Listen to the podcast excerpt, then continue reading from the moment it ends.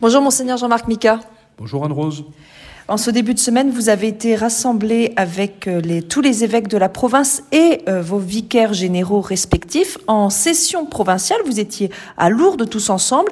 À l'issue de, cette, euh, de ces trois jours de rencontre, vous avez publié un message commun sur les vocations. pourquoi ce message sur ce thème des vocations à ce moment-là?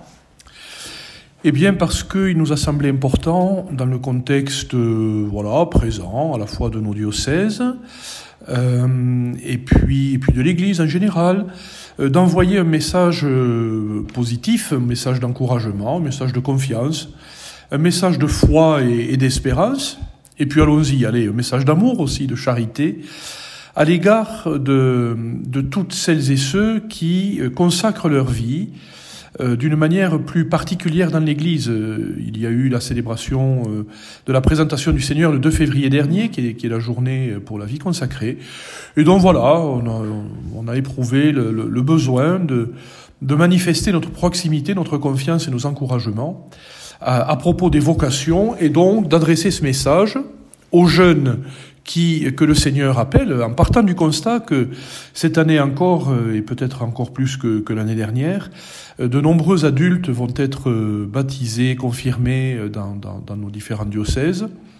Et donc on commence le message comme ça, on part du constat que le Seigneur appelle. Mm. Il appelle des gens à la foi, et parmi les gens qu'il appelle à la foi, eh bien, il en appelle certains à des vocations plus spécifiques, plus euh, consacrées, et euh, certains au ministère euh, ordonné. Et donc, voilà, on a eu le désir vraiment très fort d'envoyer ce message, qui est aussi un message de soutien aux responsables du séminaire Saint-Cyprien à Toulouse, qui accueille et forme nos, nos séminaristes de nos diocèses. Et, et voilà, donc un message d'encouragement et un message d'espérance pour pour toutes celles et ceux qui, euh, qui s'engagent dans une forme de, de, vie euh, à la fois consacrée ou ordonnée, au service de l'Église et des communautés chrétiennes. Un message aussi à leurs euh, parents et grands-parents de ces jeunes-là, pour leur dire que ben, c'est pas la catastrophe si l'autoroute ne passe pas chez le voisin mais passe au milieu de leur jardin. Euh, c'est-à-dire si le Seigneur appelle un de leurs enfants à une forme de vie euh, consacrée au service de l'Église, et, au contraire qu'ils se réjouissent de cela et qu'ils les soutiennent et les encouragent en cultivant dans les communautés auxquelles ils appartiennent, les communautés d'église, communautés paroissiales, communautés religieuses, tout ce qu'on veut, une culture et une, une bienveillance a priori pour, pour la vocation, euh, de prêtres, de, religieux, de religieuses, de consacrés, de diacres éventuellement pour des gens un peu plus tard. Euh, voilà, que tout cela soit entouré d'un climat d'estime, de soutien, d'encouragement de la part des évêques. Vous voulez dire par là que pour qu'un jeune euh, puisse se dire que une vocation de consacré est peut-être la, voie à laquelle il est destiné, eh bien il faut d'abord que les parents, les grands-parents soient ouverts aussi à cette possibilité-là, voire en, en parlent, amorcent une discussion, ça passe aussi par là?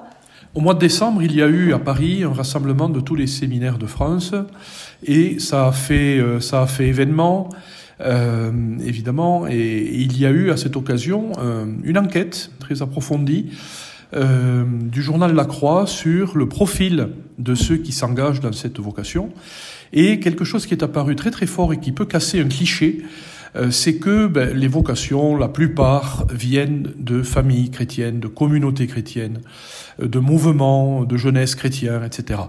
Euh, des vocations qui, qui, qui, tombent en direct comme ça à partir de, de, après des conversions spectaculaires, etc. Il y en a toujours, mais ça reste très marginal. Ce sont les communautés chrétiennes, familles et autres, qui engendrent euh, des vocations. Bien. Donc à partir de, de, à partir de ce constat, euh, eh bien évidemment il faut euh, encourager les familles, les communautés chrétiennes à ne pas hésiter à, à, à, proposer cette vocation parmi toutes les vocations possibles pour un chrétien, mais à dire que ça vaut la peine, qu'on a besoin aussi, que l'Église a besoin que des jeunes y consacrent, lui consacrent leur vie, et que ça permet d'être heureux, de rendre heureux, et que c'est pas plus difficile que d'autres formes de fidélité auxquelles un chrétien s'engage de toute façon. Euh, puisque ce message s'adresse euh, en particulier aux jeunes, parlons aux jeunes justement. Qu'est-ce que qu'est-ce que vous conseillez à un jeune qui tout d'un coup, euh, enfin ou voilà, grâce à un événement peut-être ou au fil du temps, se pose la question de la vocation religieuse? Qu'est-ce qu'il doit faire? Est-ce qu'il doit en parler à ses parents, à un prêtre, à ses amis? Quelle est la, la marche à suivre? Quels conseils vous pouvez donner aux jeunes? D'abord, la première chose, c'est euh, mettre en place ou s'assurer d'avoir une vie euh, spirituelle et un attachement personnel au Seigneur euh, très très fort, très enraciné. Donc de, de, cultiver ça, de cultiver une amitié avec le Christ, c'est la base vraiment de tout. Et donc de lire l'Écriture, de prier, de prendre un temps de prière tous les jours, pas nécessairement une heure par jour, euh, hein, mais, mais tous les jours, enfin voilà, de cultiver vraiment un attachement au Seigneur dans une vie sacramentelle, une vie, bon, voilà. Déjà ça, il peut le faire tout seul. Bien. Si son désir d'approfondissement, de, consécration, d'engagement dans la vie euh, religieuse ou dans le ministère euh, et, se, se, confirme, se, prend forme vraiment, devient, devient vraiment sérieux, à ce moment-là qu'il n'hésite pas à en parler. En effet, c'est très important alors, bah, ça dépend, ça dépend de l'environnement. Euh, si les parents sont tout à fait hostiles, c'est peut-être pas forcément les premiers interlocuteurs euh, auprès de qui euh, s'adresser. Mais d'en parler en s'assurant que la personne à qui il en parlera respecte profondément sa liberté. Mm. Et ne lui dise pas ah c'est chouette oui d'ailleurs je te vois prêtre c'est sans aucun doute ta vocation il faut que tu le deviennes parce que ça c'est une catastrophe euh, ensuite, Pourquoi ça enferme le jeune? Pour avoir été longtemps formateur au séminaire, quand il y a eu des propos comme ça, la personne, le jeune, euh, euh, est très très marqué par cette parole, cette euh, prophétie spontanée, et a beaucoup de mal ensuite à accueillir euh, le, le, propos de l'Église à travers des formateurs, à travers l'évêque, qui lui dit écoute, euh, voilà, on a discerné que sans doute, euh, bien sûr, il y a une vraie, un vrai désir chez toi, un authentique attachement au Seigneur, mais après discernement, nous décidons, nous constatons que ce n'est pas ta vocation. Mmh. Si quelqu'un lui a dit de manière péremptoire, je te vois prêtre, j'ai eu une vision cette nuit et je suis sûr que c'est ta vocation, eh bien ça complique considérablement les choses. Et donc il vaut mieux qu'il s'assure de s'adresser à une personne qui respectera sa liberté encore et encore et qui l'introduira dans une vraie confiance euh, en l'Église qui ensuite va l'accompagner, va le former, va discerner avec lui et un jour l'appellera ou ne l'appellera pas. Et donc, il faut cultiver cet attachement à l'Église, cette confiance à l'Église. Donc, il s'adresse à un prêtre, un religieux, une religieuse, une famille, euh, qui, qui aura cette, cette, cette, cette attitude d'obéissance à l'Esprit et à l'Église, a priori. Voilà. Et qui accueillera avec beaucoup de bienveillance, favorablement, euh, son désir de, de, de consécration, et qui l'accompagnera avec patience et respect mais, euh, mais voilà, qui, ne fantasmera pas trop vite sur le fait que déjà on le voit euh, prêtre ou religieux, religieuse. C'est-à-dire que les communautés euh, chrétiennes appellent aussi de leur vœu avec toute leur force de, des, des, prêtres, des religieux, des religieuses pour, les, pour les soutenir. on est aussi un petit peu poussé par ce désir de voir nos communautés accueillir ces consacrés et ces prêtres. Oui, oui, bien sûr. Et euh, en général, il n'y a pas de difficulté de ce côté-là. Euh, les, les, religieux, religieuses, prêtres sont plutôt euh, bienveillants et, et désireux, en effet, d'avoir et heureux quand un jeune vient se, se confier ou, ou mm. dire oui les questions qu'il porte par rapport à une éventuelle consécration à son tour.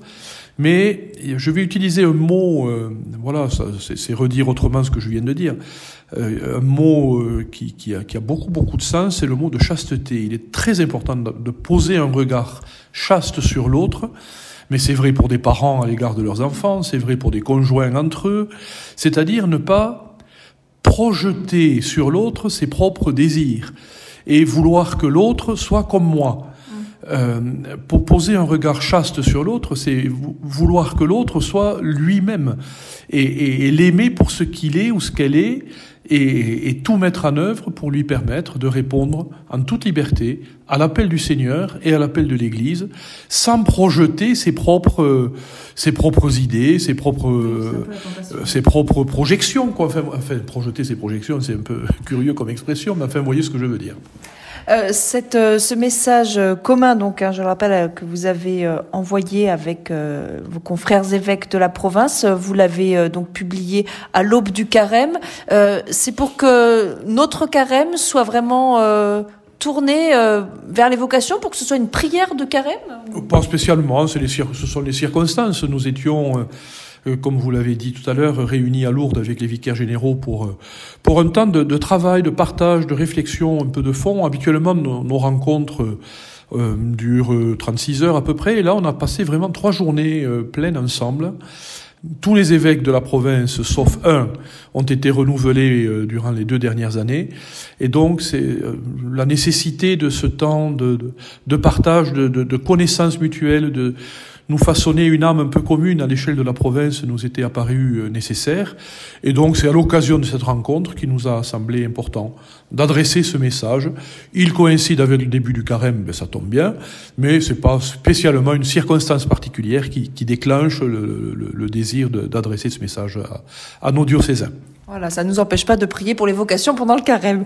Euh, ce dimanche 11 février, c'est la fête de Notre-Dame de Lourdes, évidemment. Alors euh, depuis euh, euh, ces jours-ci, les directeurs des pèlerinages sont à Lourdes pour les fameuses journées de Lourdes, hein, qui préparent la, la, la, saison à venir, la saison des pèlerinages. Donc ce dimanche 11 février, fête de Notre-Dame de Lourdes, grande fête pour tous les chrétiens. C'est la journée mondiale des malades aussi. et cette année, ça coïncide avec le dimanche de la santé. Alors tout ça est l'occasion, tout ça rassemblé est l'occasion de prier pour les malades, évidemment. Et à Lourdes, on sait que les malades ont la première place. Évidemment, hein, euh, c'est Jean-Paul II qui avait voulu que cette journée du 11 février euh, soit la journée mondiale des malades, euh, euh, situant, si nécessaire, le, le, le rayonnement de, du message de Lourdes au sein de l'Église universelle de manière encore plus forte. Et, et voilà, donc euh, évidemment, les malades doivent occuper la première place. Et d'ailleurs, lors de mon petit mot d'accueil, d'ouverture officielle des Journées de Lourdes, j'ai insisté sur le fait que euh, nous étions attentifs, le recteur, euh, ses collaborateurs, moi-même, à ce que les malades occupent bien toujours la première place à Lourdes, même si statistiquement le profil des pèlerins de Lourdes mm. euh, évolue, qu'il y a de plus en plus de gens qui arrivent de manière euh, autonome, hors organisation de pèlerinage avec des hospitalités et, et des pèlerins malades. Il n'empêche que le cœur du message de Lourdes, son, son, son, son, son ADN, c'est vraiment le pèlerinage autour des malades. Et, et donc, euh, c'est extrêmement important pour nous, évidemment. Euh, cette année, il coïncide en effet, puisque le 11 février est un dimanche avec, euh, avec la, la, la, journée de la santé, le dimanche de la santé, qui, là, est davantage tourné vers toutes celles et ceux qui, qui accompagnent les malades, justement, dans les aumôneries, dans, dans voilà, tous les soignants, accompagnants, et, etc. Alors, ben, après tout, c'est ça tombe bien que que qu'on puisse euh, rendre grâce pour les uns, euh, confier les autres euh, et, présenter tout cela au Seigneur le, même jour à la même heure. Tout cela est bel et bon. Merci beaucoup, Monseigneur Jean-Marc Micard. On vous souhaite une très belle fête de Notre-Dame de Lourdes ce dimanche 11 février, donc, et on vous retrouve la semaine prochaine. Euh, nous aurons euh, démarré le temps du carême et vous serez en pleine visite pastorale dans l'ensemble paroissial de Lourdes. Vous nous donnerez des nouvelles. À la semaine prochaine. Eh bien, très bonne semaine à tous. Au revoir.